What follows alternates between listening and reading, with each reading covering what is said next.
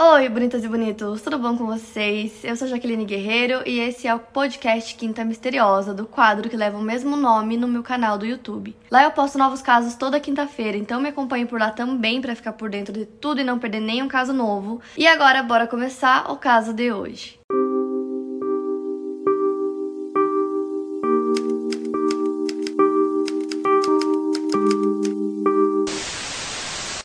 Caso de hoje aconteceu em 1960, no Rio de Janeiro. O casal Antônio e Nilza tinham duas filhas pequenas, eles moravam no bairro Piedade, no subúrbio do Rio. Enquanto ele saía trabalhar, Nilza ficava em casa cuidando da casa e das crianças e ao ver de todo mundo, dos vizinhos e conhecidos e familiares, eles tinham uma vida muito boa e muito tranquila. Mas nem tudo eram flores, não era uma relação tão maravilhosa assim, pelo menos para um deles. O Antônio tinha um segredo. Um dia, enquanto ele pegava o trem na estação Pedro II para ir para o trabalho, ele acabou conhecendo a Neide Maria Maia Lopes, de 22 anos. A Neide ainda morava com os pais, ela era uma jovem muito solitária, ela gostava muito de ler revistas e livros de suspense, de mistério, essas coisas. E ela trabalhava como comerciária no centro da cidade. Ela lia diariamente a coluna do jornalista e escritor Nelson Rodrigues, que chamava A Vida Como Ela É. Então eles se conheceram nesse trem acabaram criando uma amizade e aos poucos a amizade foi virando outra coisa.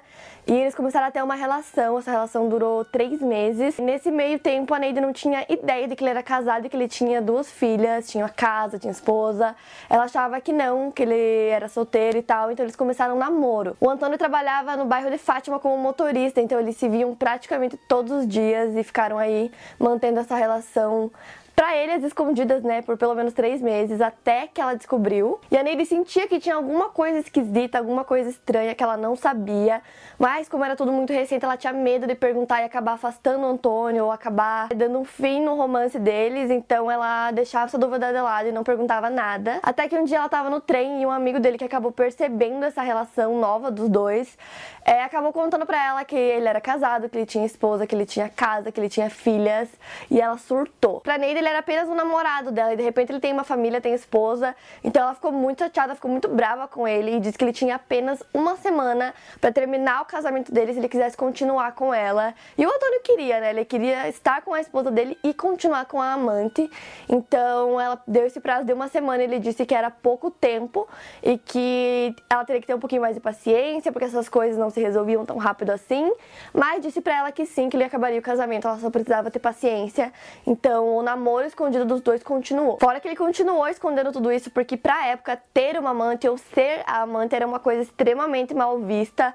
Assim, as pessoas comentavam muito e ficava muito mal falado.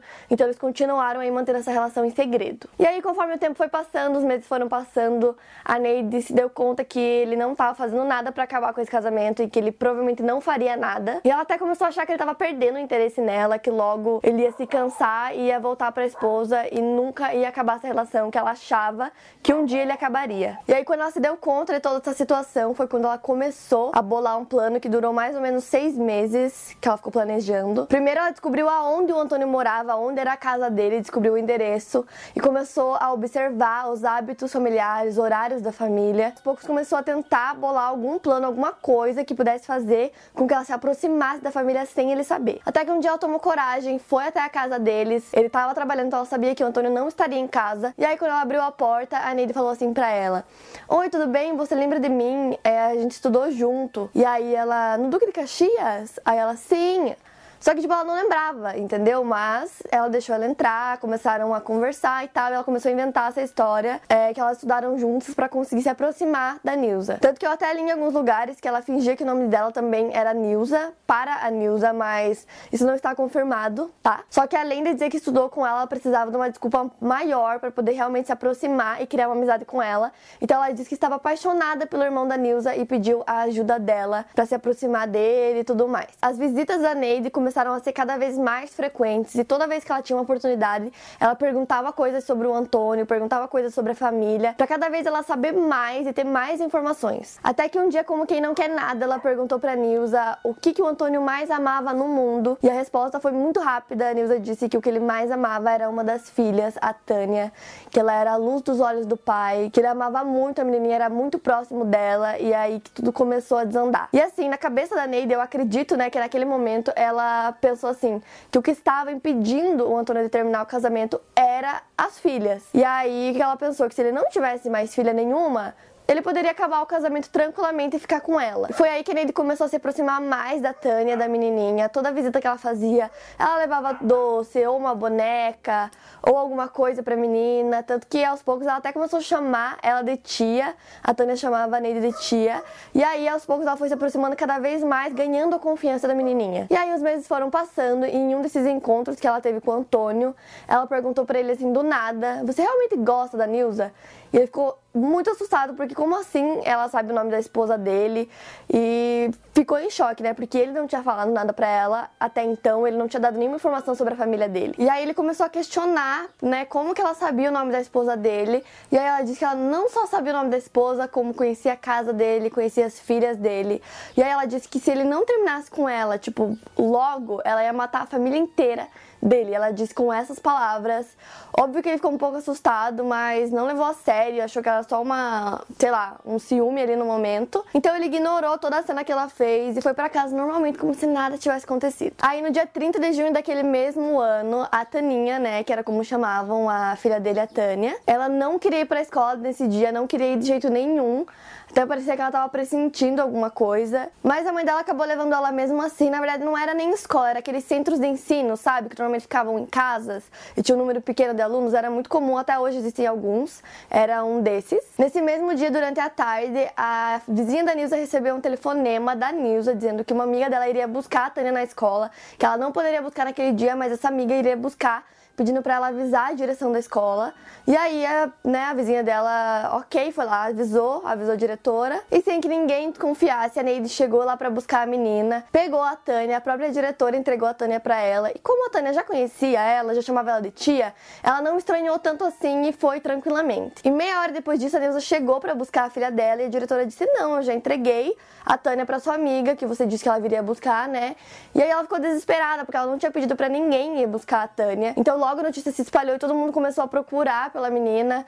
É, o radialista Saulo Gomes também resolveu ajudar o caso. Começou a dizer nas rádios que ela estava desaparecida. Então Antônio e a Nilza correram para a delegacia e aí a diretora deu, né, todas as características que ela lembrava da moça que tinha pego a Tânia na escola.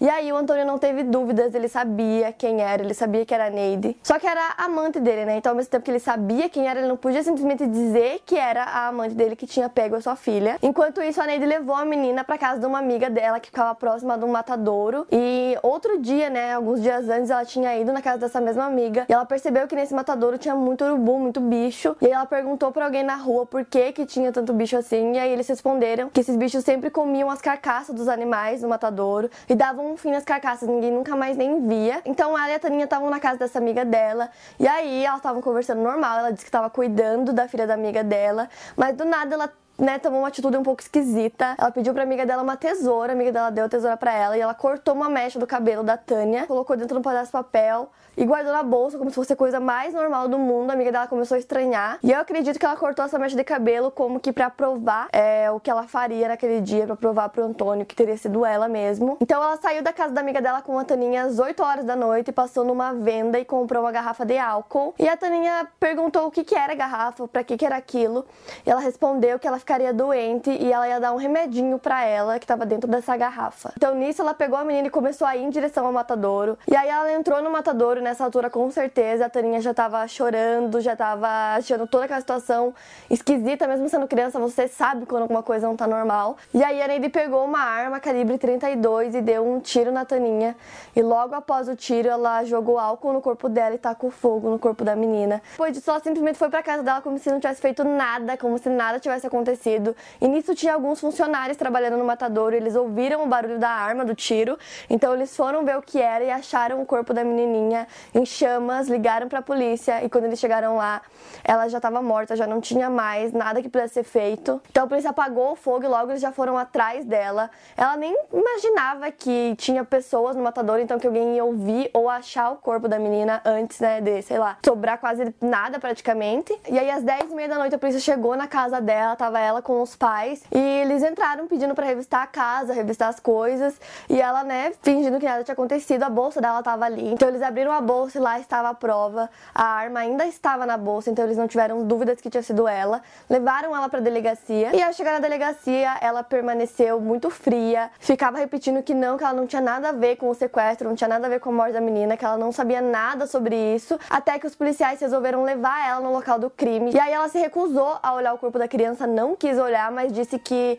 se eles tirassem ela dali, ela ia contar tudo. Porém, chegando lá, foram 12 horas de interrogatório e ela continuou negando e negando e dizendo que não tinha nada a ver com tudo aquilo. Só que aí o Saulo, radialista que né, participou, digamos assim, de tudo, é, conseguiu uma permissão para poder entrevistar ela em rádio e todo mundo poderia ouvir, né, a entrevista também. Ela aceitou, foi fazer a entrevista. E como todas as provas eram muito claras que sim, tinha sido ela, a primeira coisa que ele perguntou para ela foi: "Por que que você cometeu esse crime?". E a resposta dela chocou o país inteiro. Ela respondeu: "Por que que você está me perguntando isso? Você quer saber? Eu só não matei a família toda porque não deu tempo". E a essa altura já não tinha mais o que fazer, eles sabiam que ela era culpada. E aí ela resolveu contar tudo, começou a dar detalhes de como ela conheceu o Antônio, como tudo começou e também os seis meses que ela ficou planejando o crime. Ela contou tudo em detalhes, inclusive a parte do álcool, que a Toninha perguntou o que que era, foi ela que contou, que ela tinha cortado a mecha do cabelo, enfim, todas as informações adicionais quem contou foi ela. E depois dessa entrevista, né, que milhares de pessoas escutaram,